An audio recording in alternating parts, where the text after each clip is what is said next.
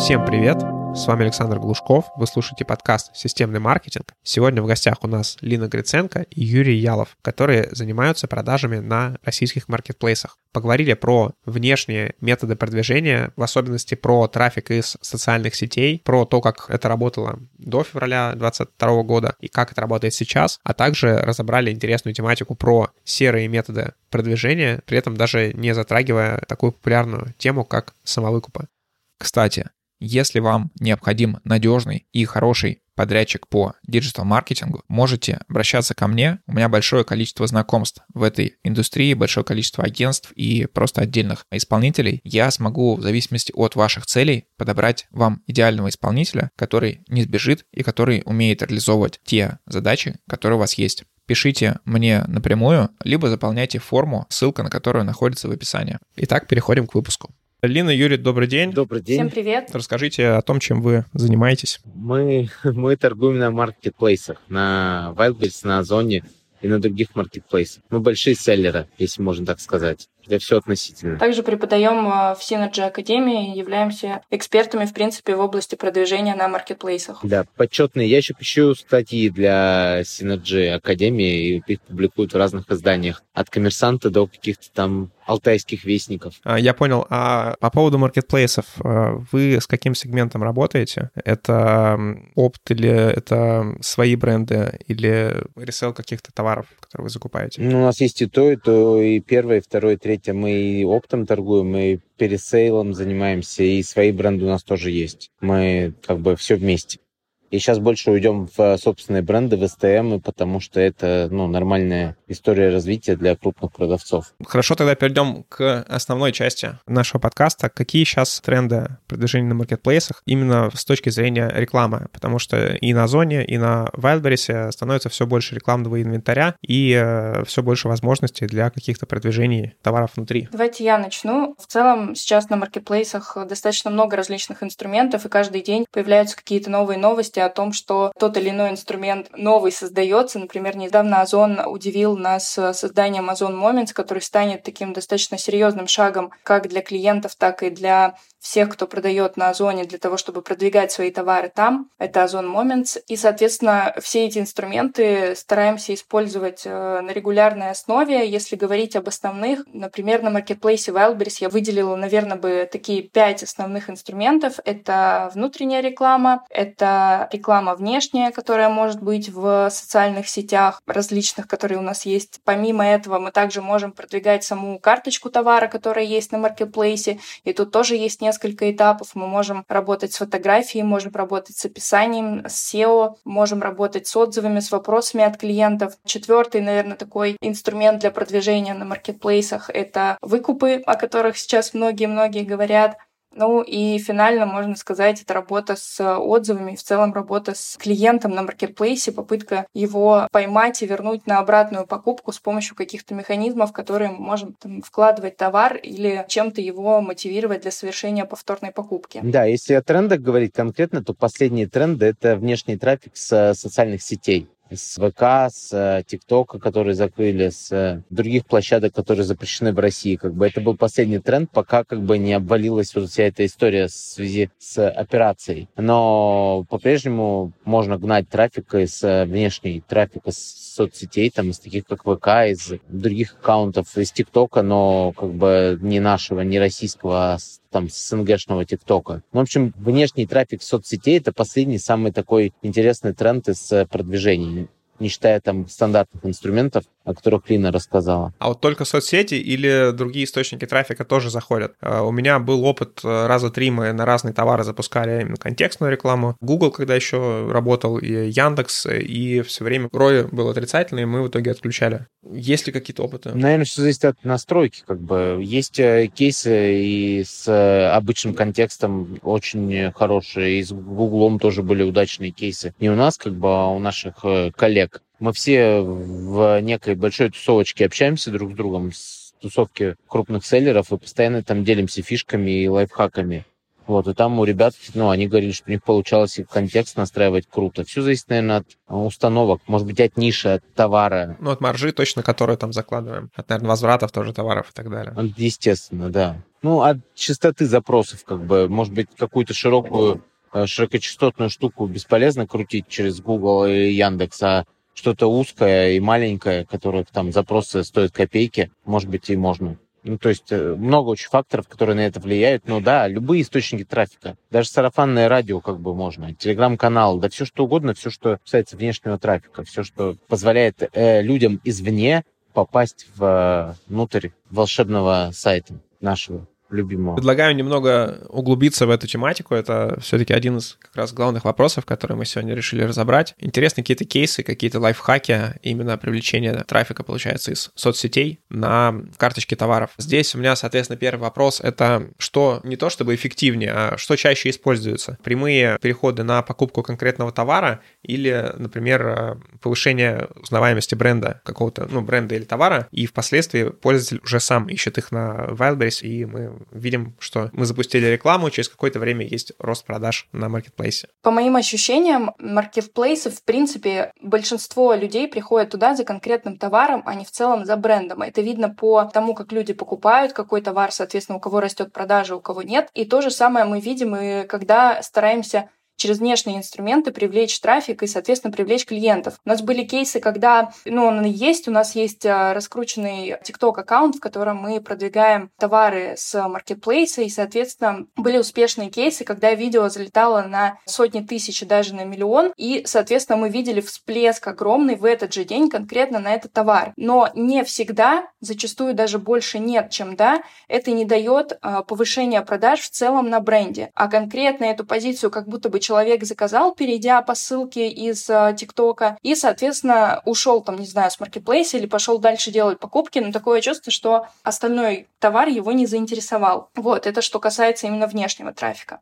Юр, добавишь? Ну да, вот у нас очень успешные кейсы именно с ТикТоком были, и они именно про то, что мы вели на конкретный товар. Но тут э, фишка не в эм, том, куда ты его ведешь. Тут фишка только в самом ТикТоке. Умеешь ли ты снимать видосики, умеешь ли ты делать их правильно, и умеешь ли ты вести ТикТок. Потому что мы ТикТоком увлекаемся уже давно, увлекались полтора года, как мы занимались ТикТоком, и мы там выросли свою там супер-мега прокачанность, да, свою компетенцию.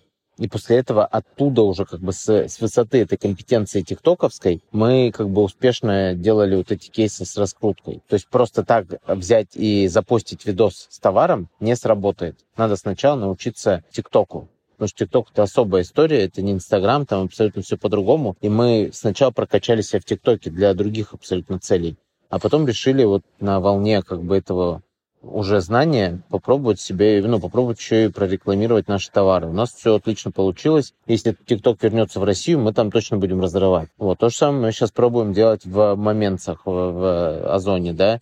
А, то же самое мы делаем, пробуем в ВК, как бы. Мы то же самое делаем в рилсах. То есть, на самом деле, как сказал Торбасов, исходящий трафик всегда равен входящему. Надо просто топить во все, как бы, возможные каналы продаж и во все возможные соцсети в данном случае, в данном аспекте. И просто отовсюду потихонечку будет прилетать что-то. И это отчасти зависит не от самой площадки, не от того, как бы, не от людей. Это зависит скорее от внешних факторов, насколько вы хороши в том, что вы делаете в плане контента.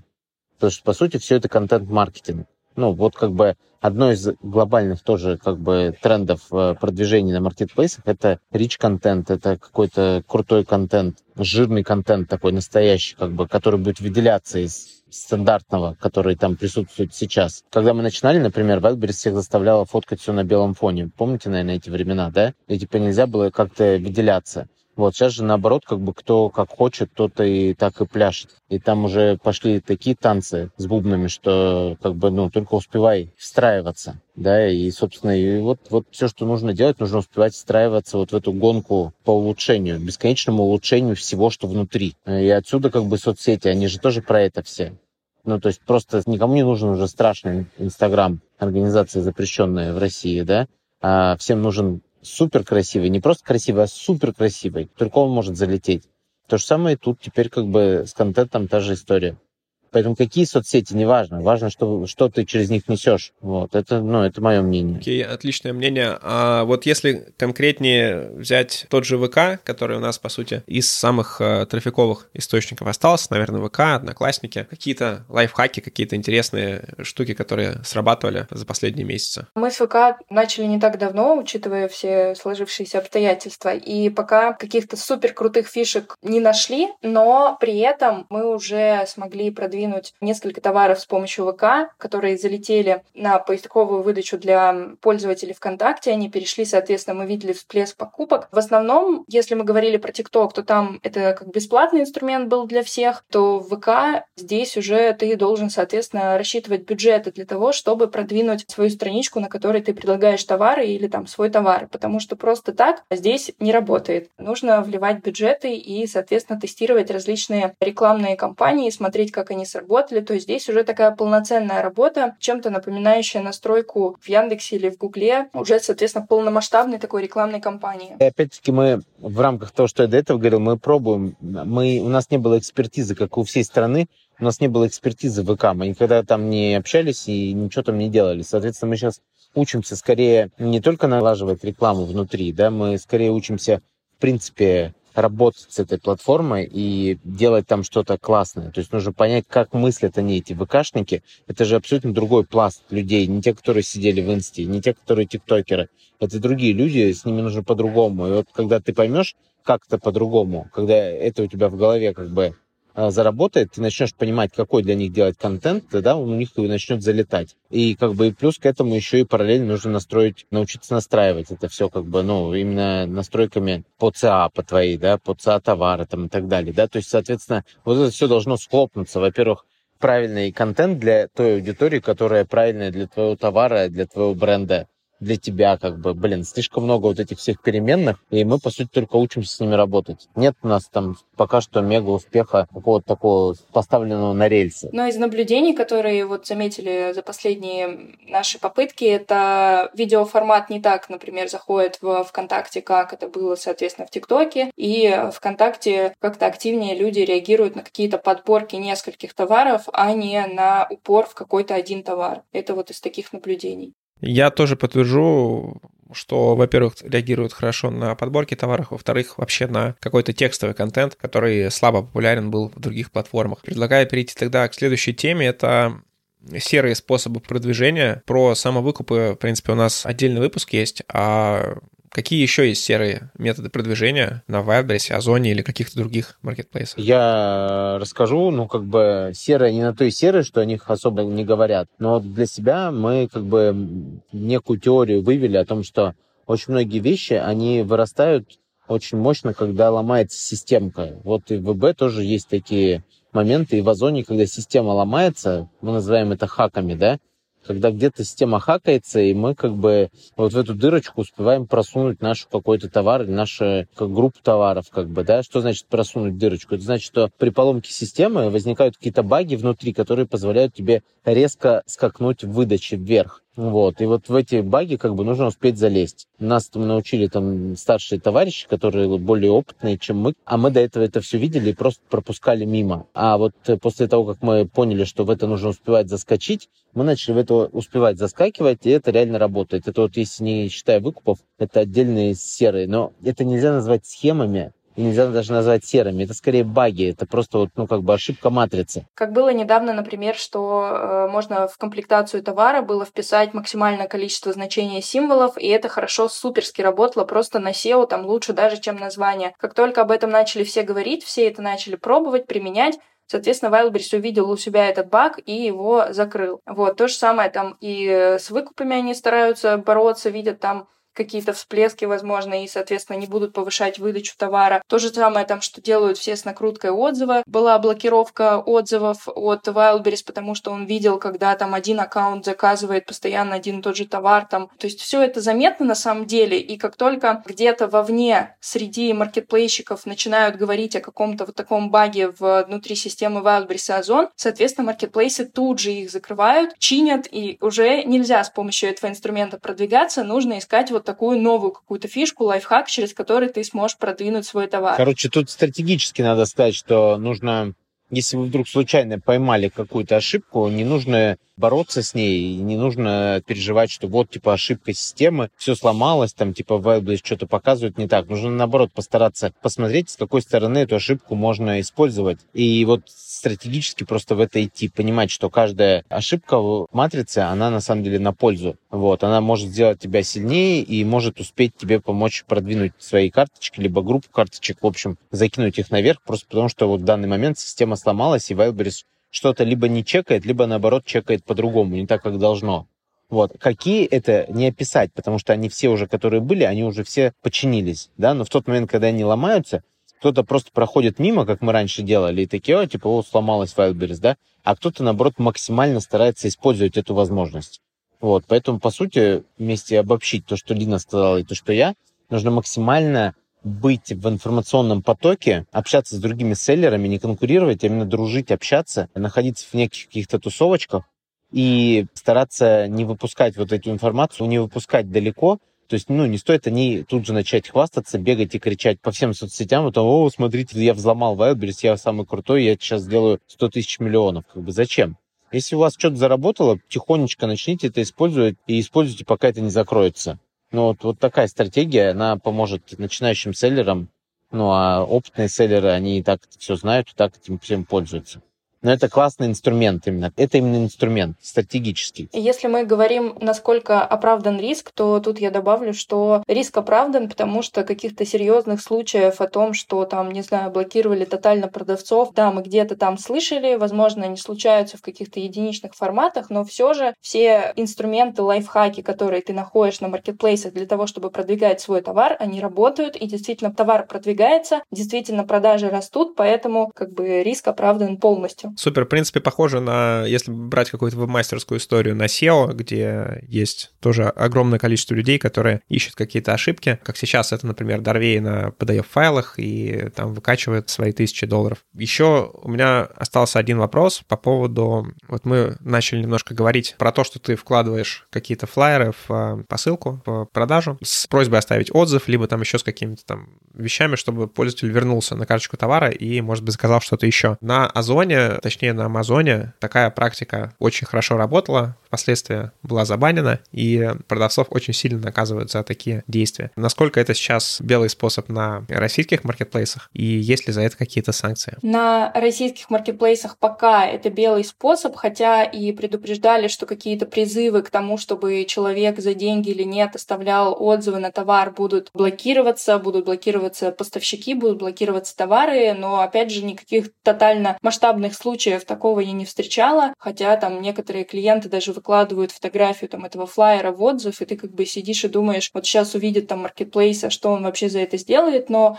пока я не слышала никаких э, серьезных каких-то штрафных санкций за это, и думаю, что маркетплейсы уже с этим смирились, потому что, опять же, раньше это был лайфхак, который продавцы использовали, и действительно клиенты очень охотно, активно писали отзывы по флайерам, там получали какой-то бонус за это, то сейчас там на 10 тысяч э, флайеров, которые ты вложишь в свои товары, ну, дай бог, не знаю, там 100, 200 от силы действительно напишут отзыв там и придут к тебе, чтобы получить свое вознаграждение. Поэтому, опять же, я говорю, люди привыкли к этим уже флайерам в каждом товаре, даже я как клиент маркетплейсов, покупая товар, вижу эти как бы э, визитки, там флайеры, и не хочу уже писать отзыв, ну просто потому что, не знаю, мне стало лень, и, видимо, другим клиентам тоже стало лень. Поэтому этот механизм остался, но то, что он супер эффективный, эффективный, я сказать не могу. Возможно, его надо как-то модернизировать. Кто-то до этого догадается, и это будет новый лайфхак. Окей, okay, спасибо. Я могу добить, что как бы Озон на конференции, которая у них была, они официально сказали, что они ничего не боятся, они вообще бесстрашные, и они позволяют официально размещать э, ссылку на странице в описании, ссылку на бренд. Ну, то есть они не боятся, то, что клиент уйдет из их как бы окошечков в другое, не боятся потерять свой трафик. Они вообще бесстрашные. Поэтому вот Озону абсолютно пофигу на эти все наши бумажечки и листовочки. А ВБ как бы, да, он у него самый большой страх, он максимально сильно борется с тем, чтобы не потерять своих клиентов. Они считают, что все, кто зашли к ним, это только их трафик, и делиться, и вытаскивать их оттуда никому не позволяют. Поэтому, опять-таки, в этих листовках должны быть зашиты правильные вещи. То есть, если эта листовка как возможность отработать какой-то негатив для бренда, ну, типа, там, обратная связь, борьба с э, каким-то там недосортом или с браком и так далее, то тогда Э, ну, это можно все логически объяснить. А если это призыв, типа, переходите, покупайте на мой сайт без комиссии Wildberries, как бы, ну, тогда, естественно, если поймают, то ты будешь жестко наказан, скорее всего, забанен. Всем спасибо за внимание. Вопросы гостям вы можете задать по ссылке в описании. И попрошу вас подписаться на мой подкаст в том сервисе, где вы это слушаете. Еще раз напоминаю, что если вам необходим подрядчик по любой из услуг, связанных с диджитал-маркетингом, в том числе контекстная реклама, SEO, стратегия, медийная реклама, ASO, оптимизация и так далее, можете писать мне, я подберу вам подрядчика.